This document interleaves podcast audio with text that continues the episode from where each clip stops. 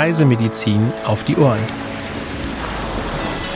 Ihr Podcast mit aktuellen und wissenswerten Informationen aus der Reise- und Impfmedizin.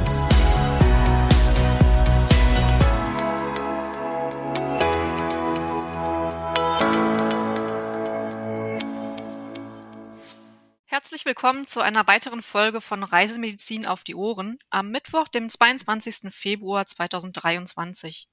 Ich freue mich sehr, heute mal wieder meinen Kollegen Hendrik Baerboom hier bei mir zu haben. Grüß dich, Hendrik. Ja, hallo Sandra und auch hallo an alle Zuhörerinnen und Zuhörer. Ich freue mich auch, mal wieder beim Podcast mitwirken zu können. Und wie ich sehe, hat sich nichts verändert. Es ist weiterhin sehr viel los in der Welt, was Infektionskrankheiten betrifft. Ja, das ist richtig. Und ich fange auch gleich mal mit der ersten Meldung an, in der es um Dengue in Bolivien geht. Seit Anfang des Jahres wurden bereits circa 6.900 Erkrankungen und 26 Todesfälle bestätigt. Besonders betroffen ist das Departamento Santa Cruz im Osten des Landes. Im letzten Jahr wurden circa 14.700 Verdachtsfälle gemeldet. Neun Menschen sind verstorben. 2021 wurden rund 9.000 Fälle registriert und zwei Menschen sind verstorben. Achten Sie auf einen guten Schutz vor den tagaktiven Überträgermücken und seit Februar 2023 ist neu auch eine Impfung gegen Denguefieber verfügbar. Weiter geht es mit Darminfektionen auf der Insel Hispaniola. Die Insel Hispaniola mit Haiti und der Dominikanischen Republik gehört zu den Reiseländern mit den höchsten Inzidenzen für gastrointestinale Infektionen. Es besteht jeweils landesweit ein Risiko für Durchfallerkrankungen. Erstmals seit Februar 2019 wurden Anfang Oktober 2022 auf Haiti wieder Cholera-Infektionen bestätigt. Seitdem sind rund 600 Menschen verstorben. Es gab mehr als 30.700 Verdachtsfälle. Besonders betroffen ist der Großraum Port-au-Prince. Beim großen Ausbruch zwischen 2010 und Anfang 2019 waren etwa 850.000 Personen erkrankt und ca. 9.800 Menschen verstorben. In der Dominikanischen Republik wurden seit Oktober 2022 47 lokale und 12 aus Haiti importierte Cholera-Infektionen gemeldet achten Sie in beiden Ländern auf eine sorgfältige Nahrungs- und Trinkwasserhygiene und ziehen Sie gegebenenfalls eine Impfung gegen Cholera in Erwägung. Als nächstes schauen wir nach Paraguay. Dort wurden in den ersten fünf Wochen des Jahres bereits ca. 41.000 Verdachtsfälle von Chikungunya gemeldet. 15 Menschen sind verstorben. Seit etwa Oktober letzten Jahres nehmen die Fallzahlen deutlich zu. Insgesamt wurden 2022 etwa 2400 Verdachtsfälle verzeichnet.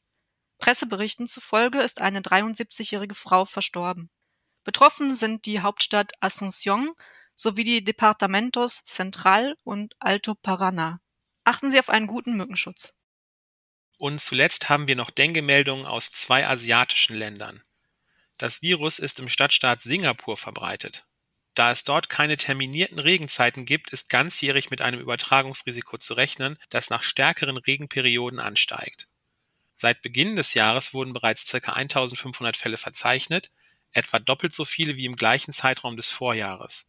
Im vergangenen Jahr wurden rund 32.200 Infektionen und 13 Todesfälle registriert. Das sind die zweithöchsten Fallzahlen, die bisher in Singapur registriert wurden. 2021 wurden etwa 5.300 Fälle verzeichnet. In Thailand wurden im Januar bereits mehr als 2.600 Dengue-Infektionen gemeldet im gleichen Zeitraum des Vorjahres waren es nur circa 200. Besonders betroffen sind die Hauptstadt Bangkok und die Region Zentral-Thailand. Wie bereits erwähnt, achten Sie auf einen guten Schutz vor den tagaktiven Überträgermücken. Seit Februar 2023 gibt es natürlich die schon erwähnte Impfung gegen Dengue. Weitere aktuelle Meldungen finden Sie unter www.crm.de/aktuell. In unserem CRM-Fachwissen geht es heute um das Thema Reisen mit Neurodermitis. Sandra, was kannst du uns denn zu diesem Thema berichten? Ja, in Deutschland leiden fünf bis zehn Prozent der Bevölkerung unter der Hautkrankheit Neurodermitis. Unter den Kleinkindern sind sogar 15 bis 20 Prozent betroffen. Generelle Symptome sind trockene und schuppige Haut sowie Rötungen. Bei einem akuten Schub treten starker Juckreiz und als Folge von Kratzen teilweise nässende Hautentzündungen auf.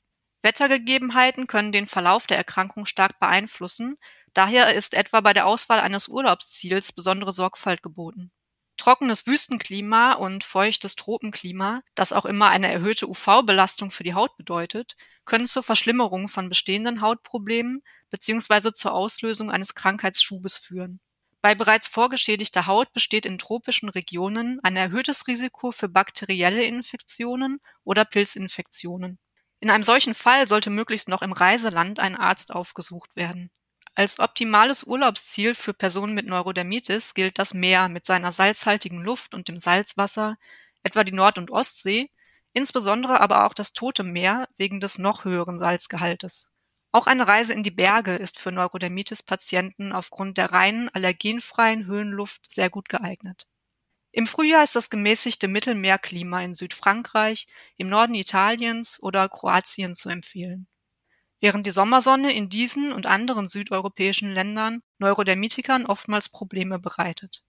Bei starkem Schwitzen kommt es vermehrt zu Juckreiz und zur Bildung von Quaddeln. Daher sollte immer auf luftdurchlässige Kleidung geachtet und auf anstrengende sportliche Tätigkeiten im Urlaub verzichtet werden. Durch wiederholtes Baden kann die Haut stark austrocknen. Hier ist ein regelmäßiges Eincremen mit entsprechender Hautpflegecreme ratsam. Sonnenstrahlung hat generell einen positiven Effekt auf die Haut. Es ist aber wichtig, sich gegen zu intensive UV-Strahlung und einen daraus resultierenden Sonnenbrand zu schützen. Hier gibt es spezielle Sonnencremes, die auch für die trockene und empfindliche Haut von Neurodermitikern geeignet sind.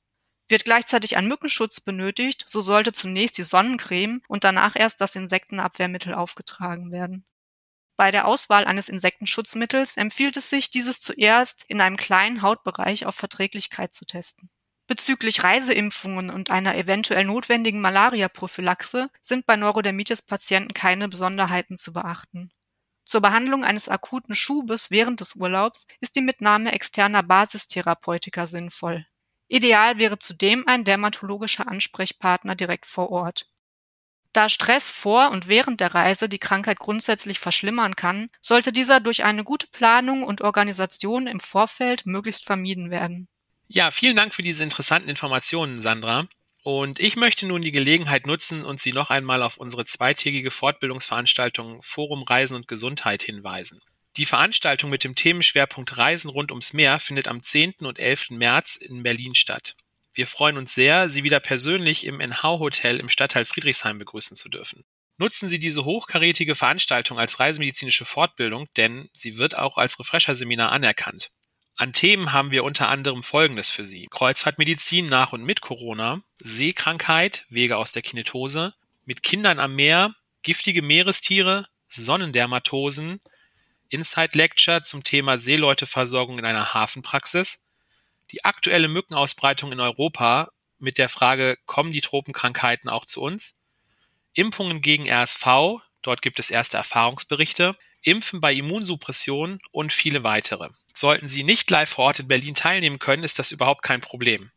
Nutzen Sie einfach unseren bewährten und unkomplizierten Livestream inklusive Chatfunktion mit simplem Zugriff von überall aus. Stabil, bequem und völlig risikofrei, denn eine Stornierung ist bis einen Tag vor Veranstaltung kostenfrei möglich. Die Teilnahme ist hierbei mit allen Endgeräten möglich, es reicht eine Internetverbindung. Ein Link, der Sie zu weiteren Informationen und Anmeldemöglichkeiten führt, haben wir Ihnen in den Show Notes hinterlegt. Und kommen wir nun noch zum Frage- und Antwort-Special. Sandra, wohin sollten Impfstoffe denn eigentlich bevorzugt injiziert werden?